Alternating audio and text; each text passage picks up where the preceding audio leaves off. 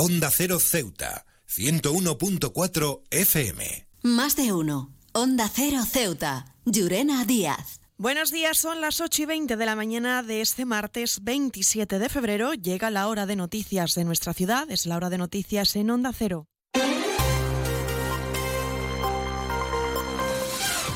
Y comenzamos, como siempre, nuestro informativo conociendo la previsión meteorológica. Según apunta la Agencia Estatal de Meteorología, para la jornada de hoy tendremos cielos despejados, temperaturas máximas que alcanzarán los 17 grados y mínimas de 11. Ahora mismo tenemos 12 grados y el viento en la ciudad sopla de poniente.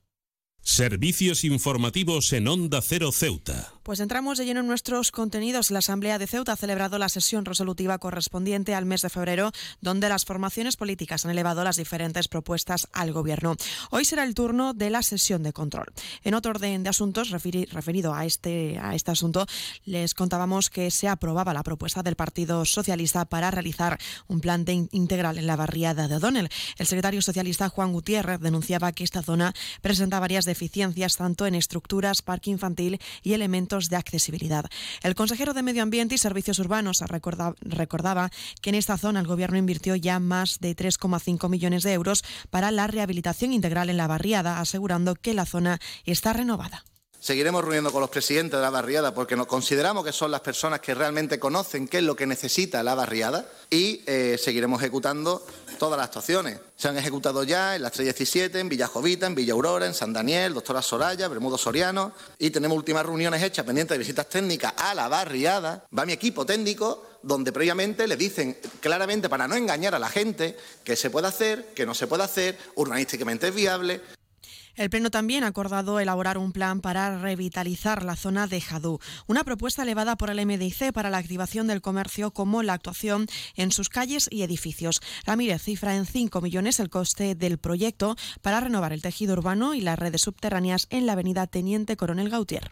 Es decir, la arteria principal que conecta con Teniente Coronel Gautier se rehabilitó de manera integral, es decir, toda la avenida Capitán Claudio Vázquez que conecta con, esa, con esta avenida se realizó una estación muy importante en la, anterior legislatura.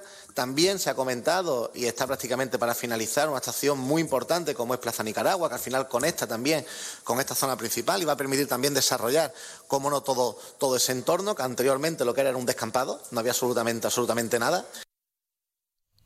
Y Vox presentaba una propuesta para que el Gobierno elevase una proposición de ley para hacer agentes de la autoridad a funcionarios de instituciones penitenciarias. La diputada de la formación, Teresa López, se refería al suceso que tuvo lugar la semana anterior en Fuerte Mendizábal, donde varios funcionarios fueron agredidos por un preso. Una iniciativa que ha contado tan solo el apoyo del Partido Popular y el consejero de Presidencia y Gobernación, Alberto Gaitán, recordaba que este tipo de solicitudes corresponden por norma al Parlamento, que pueden abordarlo mediante una ley orgánica. Por tanto, vuelven a utilizar o a instar a esta Asamblea para realizar peticiones y solicitudes que tienen sus cauces procedimentales propios, en concreto que sean las Cortes Generales las que pueden abordar una modificación, en este caso, de una ley orgánica. Pero es que usted obvia, no sé si intencionadamente o no, señora López, que en abril de 2018 en la Cámara de Diputados se aprobó una iniciativa casi igual a la que estamos hablando, que fue propuesta por el Partido Popular, aprobada por mayoría, pero que no se ha tramitado porque diversos partidos, entre otros el Grupo Socialista, no había designado ponente para su tramitación. Y Ceuta ya presentaba una propuesta que también ha salido adelante para elaborar un plan de lucha contra la pobreza infantil con distintas herramientas mediante un diagnóstico previo. La diputada de la formación, Julia Ferreras, trasladaba que más de 12.000 niños en la ciudad no pueden realizar sus tres comidas diarias. El Gobierno ha respaldado esa propuesta. Según ha explicado la consejera de Servicios Sociales, Navila Bencinas, se impulsará medidas de toda índole para hacer frente a esta situación que afecta casi el 46% de los niños de la ciudad. Estamos de acuerdo en que hay que cambiar el modelo económico porque lo que no funciona pues habrá que, habrá que cambiarlo. Y en definitiva creo que apostar por la, por la mejora de las políticas sociales dirigidas a combatir eh, la pobreza infantil no solamente es moralmente correcto sino también económicamente sabio y socialmente beneficioso a largo plazo. Es una inversión en el futuro de la sociedad en su conjunto. Por lo tanto, nosotros también nuestra apuesta por ello. He viajado por todo el mundo y de Ceuta me encantan las murallas reales, el parque mediterráneo, las vistas desde los miradores, pero su café, vaya café, uno de los mejores que he probado y de eso sí que entiendo. Café Borrás, el café de Ceuta. Y cambiamos de asunto. La plantilla de la pecera se ha vuelto a concentrar para seguir reivindicando un sueldo justo y es que, tal y como ha asegurado la delegada sindical de UGT, Lamian Mohamed, las recientes declaraciones de la consejera de Cultura son solo palabras, por lo que a su juicio es necesario que se les tome en serio a este colectivo por el bienestar de los trabajadores. Además, desde la escuela solicitan más agilidad y recursos esenciales para ofrecer atención dentro de la escuela y para los que necesitan un compromiso firme por parte de la ciudad. Tras las declaraciones que ha emitido la consejera de Educación, doña Pilar Orozco, he de decir que se han quedado en simples declaraciones, ya que nadie ha mostrado preocupación en ponerse en contacto con, con los trabajadores y buscar puntos eh, claros para solucionar las carencias. Con respecto al tema de nóminas, como dijo la consejera que se encontraba judicializado, es necesario resaltar que desde la ciudad se conocía este problema, ya que mantuvimos varias reuniones con representantes de la ciudad. CESIF es otra clase de sindicato. Independiente y profesional, transparente y cercano. Sindicato más representativo en las administraciones públicas de España y en muchas empresas privadas. Sea cual sea tu profesión, en la función pública o en la empresa privada, CESIF es tu sindicato. Afíliate a CESIF. Defiende tu trabajo.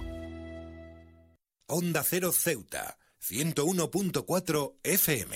Más noticias en Onda Cero. Hablamos de sucesos y es que alrededor de unos 60 inmigrantes, entre ellos unos 10 menores de edad, han entrado a nado en Ceuta en las pasadas 24 horas por vía marítima, una presión migratoria que ha obligado al despliegue de la Guardia Civil y de salvamento marítimo. Estas entradas se han producido a través del espigón de Benzú, donde grupos de inmigrantes se lanzaban al agua desde la zona de Beliones. También contarles que agentes de la Guardia Civil han detenido a un ceutí cuando desembarcaba con casi 5.000 comprimidos de ribotril y tranquimacín y en otro vehículo una pareja marroquí y sus hijos menores de edad, donde ocultaban en el interior de este coche 66 kilos de hachís. Borras Motor es un nuevo nombre, un nuevo equipo, un nuevo espíritu, una nueva experiencia. Como ves, en Borras Motor lo nuevo es todo. Ahora tu nuevo concesionario BMW en Ceuta se llama Borras Motor, un nuevo concesionario preparado para ofrecerte el mejor servicio y la mejor atención en todo momento. Visítanos en Borras Motor, Avenida de España 26 Ceuta o en borrasmotor.concesionariobmw.es.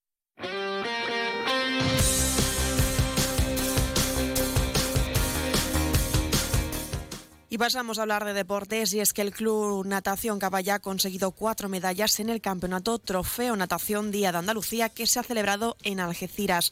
Es el primer campeonato del año que ha contado con la presencia de deportistas de la ciudad autónoma. Y hablamos de balonmano. El equipo Ramón y Cajal se enfrentará al San Francisco de Asís Mija en cuartos de final de la primera andaluza.